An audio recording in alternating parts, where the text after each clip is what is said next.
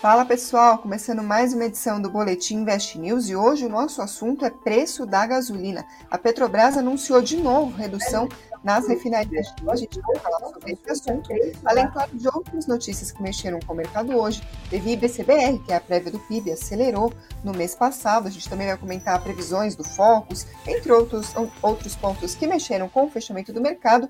E para falar sobre esses temas, quem está com a gente hoje é o economista Sami Dana. Tudo bem, Sami? Olá, Karina, boa noite para você, boa noite a todos que nos acompanham, bom dia para quem estiver na Ásia. Temos ouvintes, espectadores de todos os lugares, é sempre um prazer. E hoje estou homenageando uma série aqui que eu gosto muito, que é o Better Call Saul, que termina essa semana. Então, quem gosta de Better Call Saul vai poder curtir os bonequinhos. Hoje que não estou no estúdio, estou aqui na minha divertida sala. É audiência qualificada os bonecos hoje. Vão acompanhar a live e também ficar Exatamente. muito bem informados. A palavra.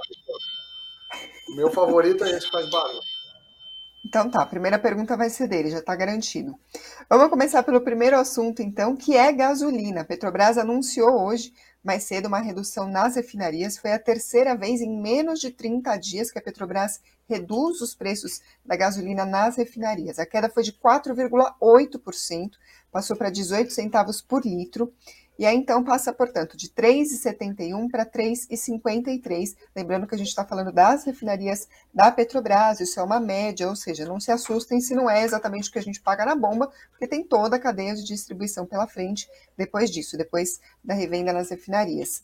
Agora, considerando a mistura obrigatória do etanol para a gasolina, a parcela da Petrobras no preço que a gente paga nas bombas vai passar de 2,70 para 2,57, ou seja, esse uh, é o, o, preço que a gente paga de realização de lucro para a Petrobras quando a gente paga de fato o valor nas bombas.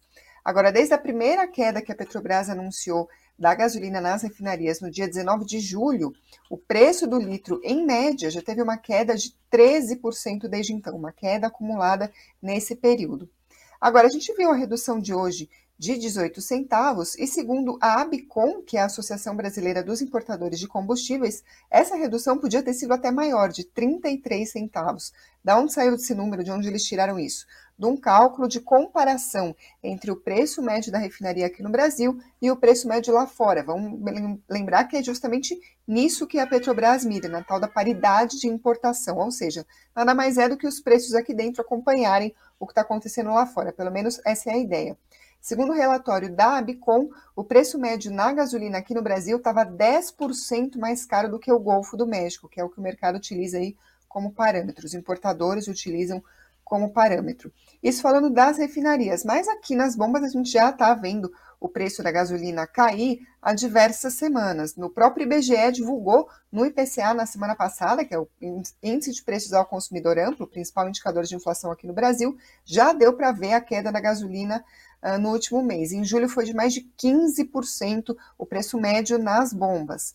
Uh, a gente costuma acompanhar dados da ANP para entender o que está acontecendo recentemente com os preços da gasolina nas bombas, mas esses dados estão fora do ar por enquanto. A ANP está alegando aí problemas técnicos, a gente segue no aguardo para ver se vai dar, então, para a gente acompanhar na semana passada o que aconteceu nas bombas, mas eu trago dados então da Valicar, que é uma empresa especializada em soluções de gestão de frotas. Eles dizem o seguinte, que o preço da gasolina nos postos caiu 9,16% na primeira parte de agosto, se a gente comparar com a média de julho, ou seja, os preços continuam caindo. Sam, a gente está acompanhando essa redução nas refinarias pela própria Petrobras, mas também teve aquela mudança do ICMS, que fixou um teto ali na cobrança desse imposto, que é um imposto estadual. Na semana passada, você tinha dito que via espaço ainda para gasolina continuar caindo. Ainda tem mais espaço agora? Então vamos lá. Tudo bem, Karine? Em relação a, ao preço, a Abicom, eles pegam os preços nos portos. Então eu até peguei aqui, ó.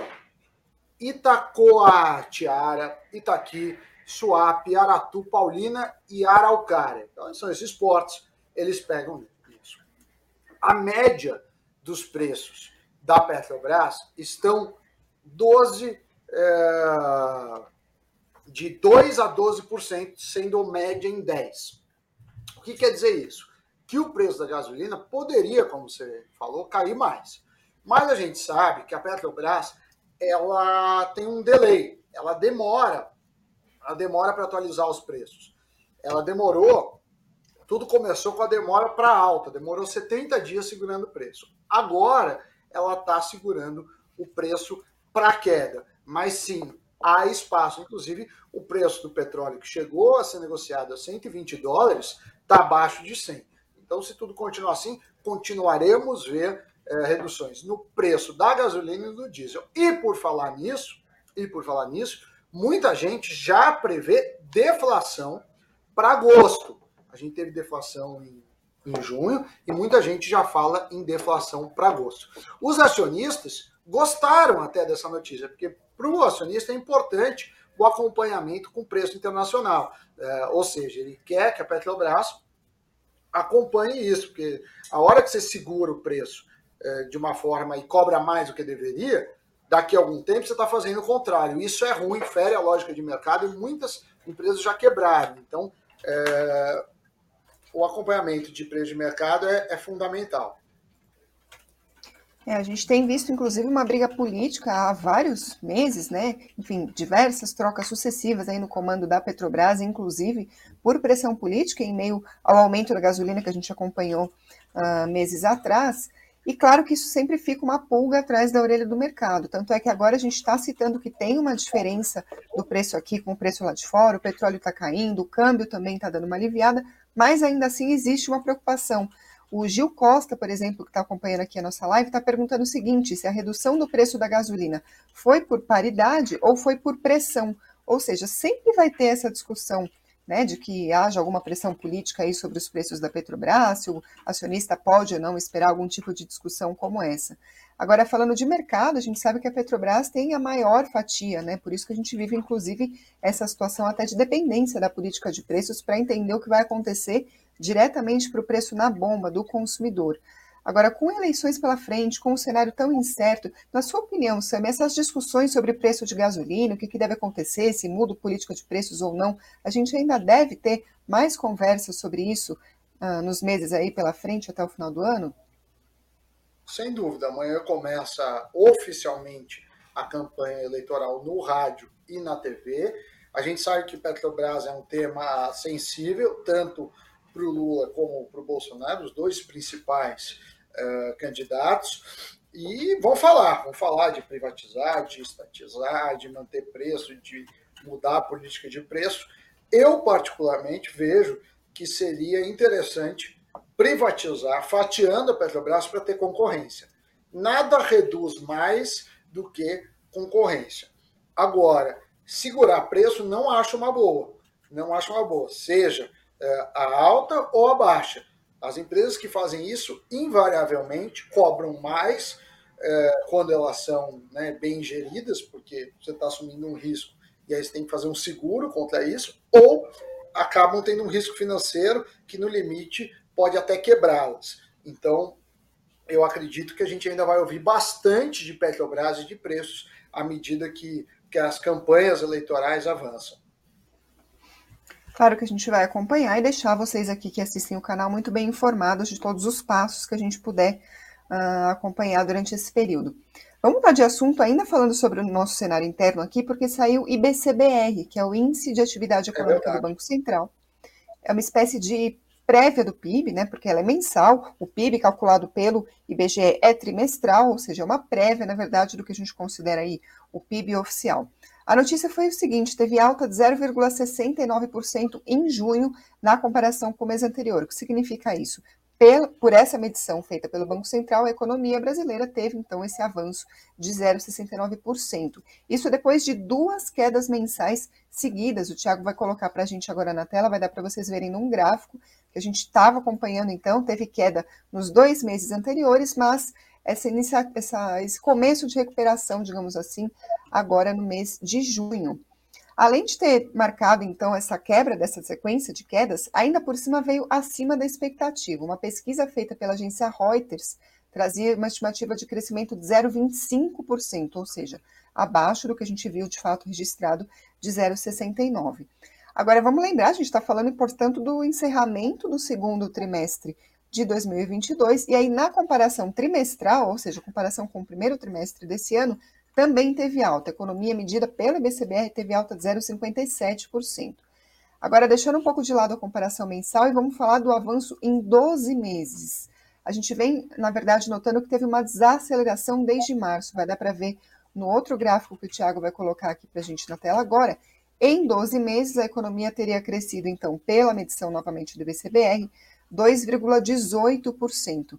Sami, na sua avaliação, se a gente considerar até a própria pesquisa Focus, que a gente vai falar daqui a pouquinho, a gente está acompanhando o mercado piorando devagarinho as expectativas para a economia, por exemplo, de 2023. Agora, a gente consegue perceber pelo, pelo IBCBR uma desaceleração nos últimos meses. O que, o que, que isso significa na sua avaliação? Alguns pontos eu queria destacar. O primeiro é o que você falou, é, veio 0,69, veio quase três vezes mais do que o mercado esperava, que é 0,25. Então o número foi excelente. Destaques desse número. No primeiro semestre, ou seja, é, que terminou em, em junho com esse dado, o setor de serviços, que corresponde a 70% do PIB, cresceu 9%. E o destaque negativo ficou por conta da indústria, que recuou 2,2%. Esse gráfico do acumulado de 12 meses ele tem que ser visto com cautela. Por quê? Porque é muito fácil crescer 9%, 10% em cima de 2020. 2020 estava com lockdown. A gente estava no meio uh, da pandemia até boa parte de 2021. Então a base era muito pequena.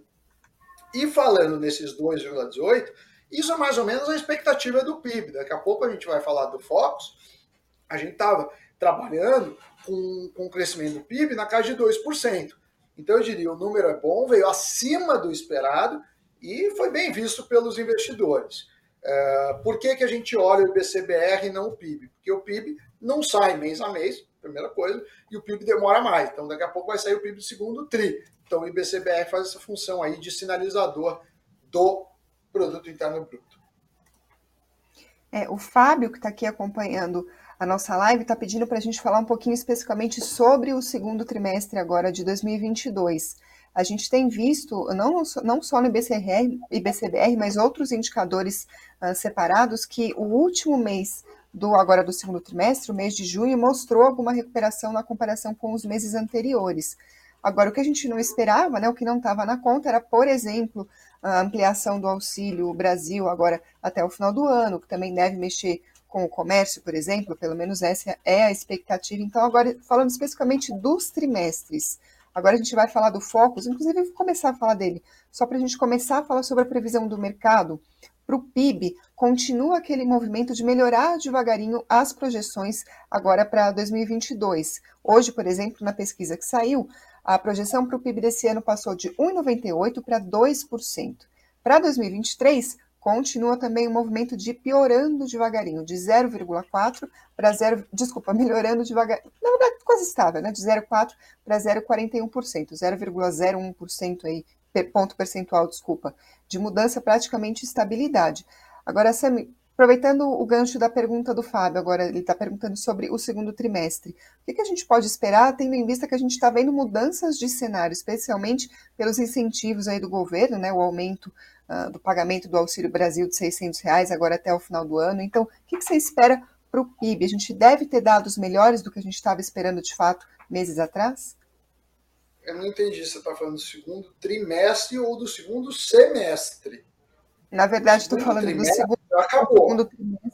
Sim, a gente viu de fato uma melhora em junho na comparação com os outros meses do trimestre, a julgar aí pelo dado do IBC, IBCBR, por exemplo, interrompemos a sequência de queda. Agora a pergunta é se esse movimento que a gente viu no final do segundo trimestre pode se prolongar para os próximos meses. Então vamos lá. Por um lado, o segundo semestre costuma ser bom. Assim, historicamente, você tem uma sazonalidade positiva no segundo semestre. É, tem 13 terceiro, tem Natal, que é a principal, a principal é, data do comércio, por aí vai. Por outro lado, a gente tem juros mais altos, né? A gente chegou num patamar de 13,75, inclusive pelo boletim Focus, esse vai ser a taxa da virada do ano. Não dá para saber se os analistas esperam que suba e caia, caia e suba ou se fica estável. Mas provável imaginar que fique estável. Mas começou a entrar o dinheiro, e aí não foi capturado por o número de junho, do, da ampliação do auxílio moradia, inclusive está tá sendo pago, né, foi pago recentemente. Começou hoje o Vale Taxista, teve Vale Caminhoneiro, é, então esses efeitos positivos ainda não surgiram. Eu imagino que se não tivéssemos ano eleitoral, seria quase certo um segundo é, semestre melhor. Mas como tem ano eleitoral, não dá para ser tão otimista. Mas eu acredito que a gente deve crescer uh, 2,2%, talvez 2,5% ao ano. Uh, lembrando que o mercado uh, enxerga, segundo o último Boletim Focus, 2%. Esse número 2, 2,5% é o que a maioria dos, dos economistas, dos relatórios de banco, estão reportando. Ainda falando sobre o foco, você comentou a Selic, que continua em 13,75% a previsão, da mesma forma que estava na semana anterior. Para 2023, estava em 11%, segue igual, ou seja, não teve alteração nas projeções para a Selic. Já para o IPCA, para a inflação, sim, continua mudando. Para 2022, passou de 7,11 para 7,02. Para 2023, de 5,36 para 5,8. Ou seja, continua a tendência das semanas anteriores e melhorando devagar a previsão para a inflação de 2022 e piorando devagar para 2023. Sabe, você acredita que com as medidas que acabaram dando uns 22, é como se a gente atrasado a inflação que a gente sentiria agora para o ano que vem? Eu vi muito economista fazendo essa análise. Você concorda? Olha, a gente vê essa troca, né? Estão, é, não o PIB, mas principalmente a inflação, uma redução desse ano. É, em contrapartida, um aumento para o ano que vem. Essas reduções de ICMS são imediatas, mas são únicas, né? Não dá para você reduzir mais, mais, mais, mais, mais, mais. Uh... Com isso, com isso, uh, eu acredito sim que o mercado esteja dando esse mecanismo bom. Se eh, você pegar a fala do próprio Banco Central brasileiro, o principal risco à inflação para o ano que vem é o risco fiscal. Por quê? Porque a gente está gastando dinheiro, a gente está gastando mais dinheiro que deveria, e isso é, pode comprometer as contas públicas. Então, se a gente não cuidar do fiscal, é, a gente tem um, um, um, risco eminente de inflação, e aí, e aí, e a gente vai pagar um preço maior.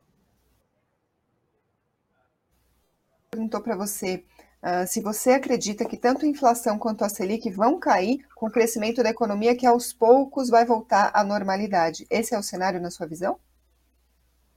Olha, esse ano não deve cair, né? Não deve cair, é, não deve cair é, taxa de juros. Se a gente olhar o Focus do ano que vem, a própria curva de juros já se fala em queda para o ano que vem. Então acredito que esse ano a taxa fixável ou até sobe para 14, 14,25, e aí ano que vem começa uma queda.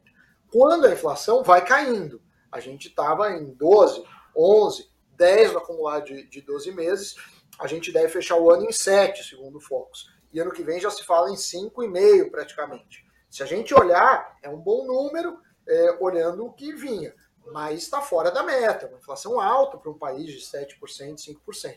A gente não pode esquecer, né? pandemia. E, e, incrivelmente, se a gente pegar a inflação brasileira dos últimos 12 meses, está menor que a americana. Isso eu não lembro de ter visto antes, mas é uma coisa momentânea. A gente, principalmente o mercado financeiro, olha muito o futuro, as perspectivas.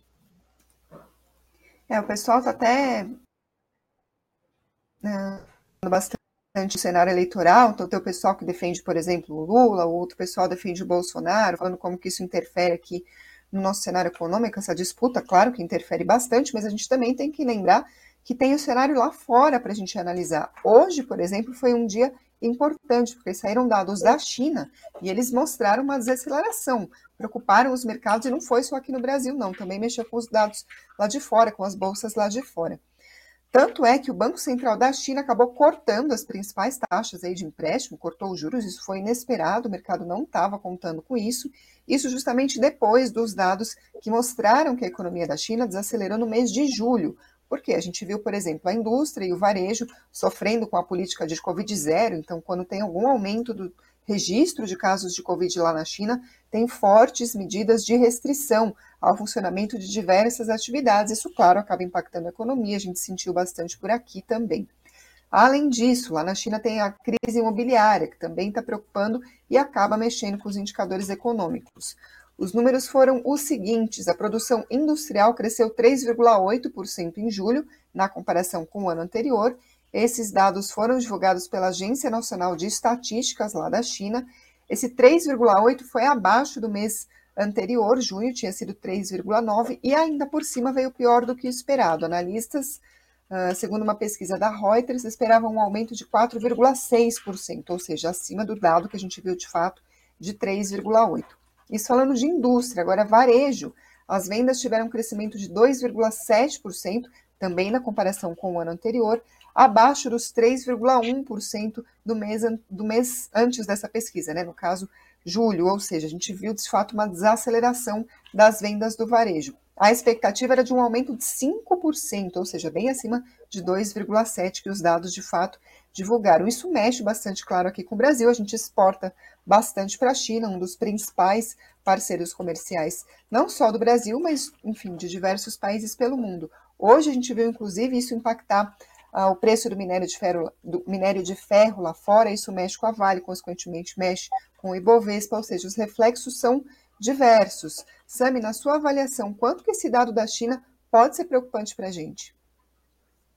Olha, a China é o principal parceiro do, do Brasil. A gente viu esse ano, inclusive, muitas vezes o mercado americano fechando em queda e o Brasil subindo que a China ia bem. E aí tem dois lados. Uh, a recessão americana não afetaria tanto o Brasil, tanto o Brasil, caso ela venha acontecer e por outro lado a gente é suscetível à China. Mesmo assim, eu acredito que o número ruim quando vem da China não é um número recessivo, é só um pouco pior. E isso é, faz com que a nossa economia continue, continue crescendo. A China, ela teve dados ruins hoje pela manhã, mas o mercado logo entendeu que, que não era motivo de preocupação. Então, você for ver o gráfico de Bovespa hoje, na abertura, quando absorver esses dados, a gente viu uma queda, depois ela voltou para a estabilidade, aí seguiu o seu rumo, né? Ou seja, o mercado China está fechado nisso. Então, eu acredito que, que, dado o risco dos Estados Unidos, os Estados Unidos está com recessão técnica, que tem chance de aumentar os juros, é, é muito mais confortável a situação do Brasil é, ao estar ligado à China do que se estivesse ligado ao mercado americano diretamente. É isso aí. Falando em mercado, vamos para os números, então. Hoje o dólar subiu 0,38%. É, o pessoal deixar like, né? É, o pessoal, eu vi que tem muita gente aqui no chat. Mande sua pergunta, deixa o like, se inscreva no canal, dá aquela força para a gente. Com certeza. Aí vamos falar do, dos números então. O dólar hoje subiu 0,38% a R$ 5,09. O Bitcoin, por volta das 18 horas, caía 1,29% aos 24.042 dólares. E o Ibovespa hoje subiu 0,24% aos 113.032 pontos, apesar da queda de mais de 2% da Vale, em meio a todo esse cenário que a gente estava discutindo sobre a China. Falando das ações, quem liderou as perdas do dia entre as que compõem o Ibovespa foi o IRB, caiu 9,96%, chegou a cair quase 15% mais cedo. A empresa informou que avalia a oferta de ações para captar recursos e também deve divulgar balanço agora no, no final do, do dia, aqui do, do, depois do fechamento do mercado. A Braskem também ficou no pódio das piores quedas do dia, caiu 4,86%, e CSNA3, o papel da CSN, caiu 4,55%. Na outra ponta, varejo liderou os ganhos do dia hoje. A Americana subiu mais de 18%, a Via mais de 14% e a Amélios também 4,18% de alta hoje. Sami, ainda falando sobre o, os comentários do pessoal, o Jardson Baião pergunta, ele diz, na verdade, comente o seguinte, não adianta, onde você for, ele estará lá. Sami Dana. O pessoal estava comentando aqui, você deve trabalhar o dia inteiro. Tá de manhã num lugar, à tarde em outro, à noite aqui. Eu estou com meus com meus bonequinhos essa semana aí, a última semana do Better Call Saul. Gosto muito dessa série e meu personagem favorito, além do, do, do Sol é do velhinho que toca lá. Valeu, Jadson Bahia. E muita gente aqui mandando salve, muita gente deu like, obrigado, gente. Se inscrevam no canal. É, lembrando que a gente está tentando que eu consiga participar toda segunda, já é a segunda segunda de muitas que eu venho ao vivo aqui conversar com a Karina e com vocês. Sabe, mas acho que a gente acabou de perder o like do Jardson, porque eu falei que o nome dele é Jardson Baião e na verdade é Baia ou Bahia. Então, desculpa se você puder descon desconsidere Não, essa nossa falha, por favor. É. É isso aí, pessoal. Até a próxima Boletim Invest News. Então, continuem acompanhando aqui o canal e muito obrigada a quem está ouvindo por podcast ou pela Alexa. Até a próxima, Sami. Obrigado, Karina. Uma boa noite a todos. Até a próxima e bons investimentos. Tchau, tchau. Tchau, tchau.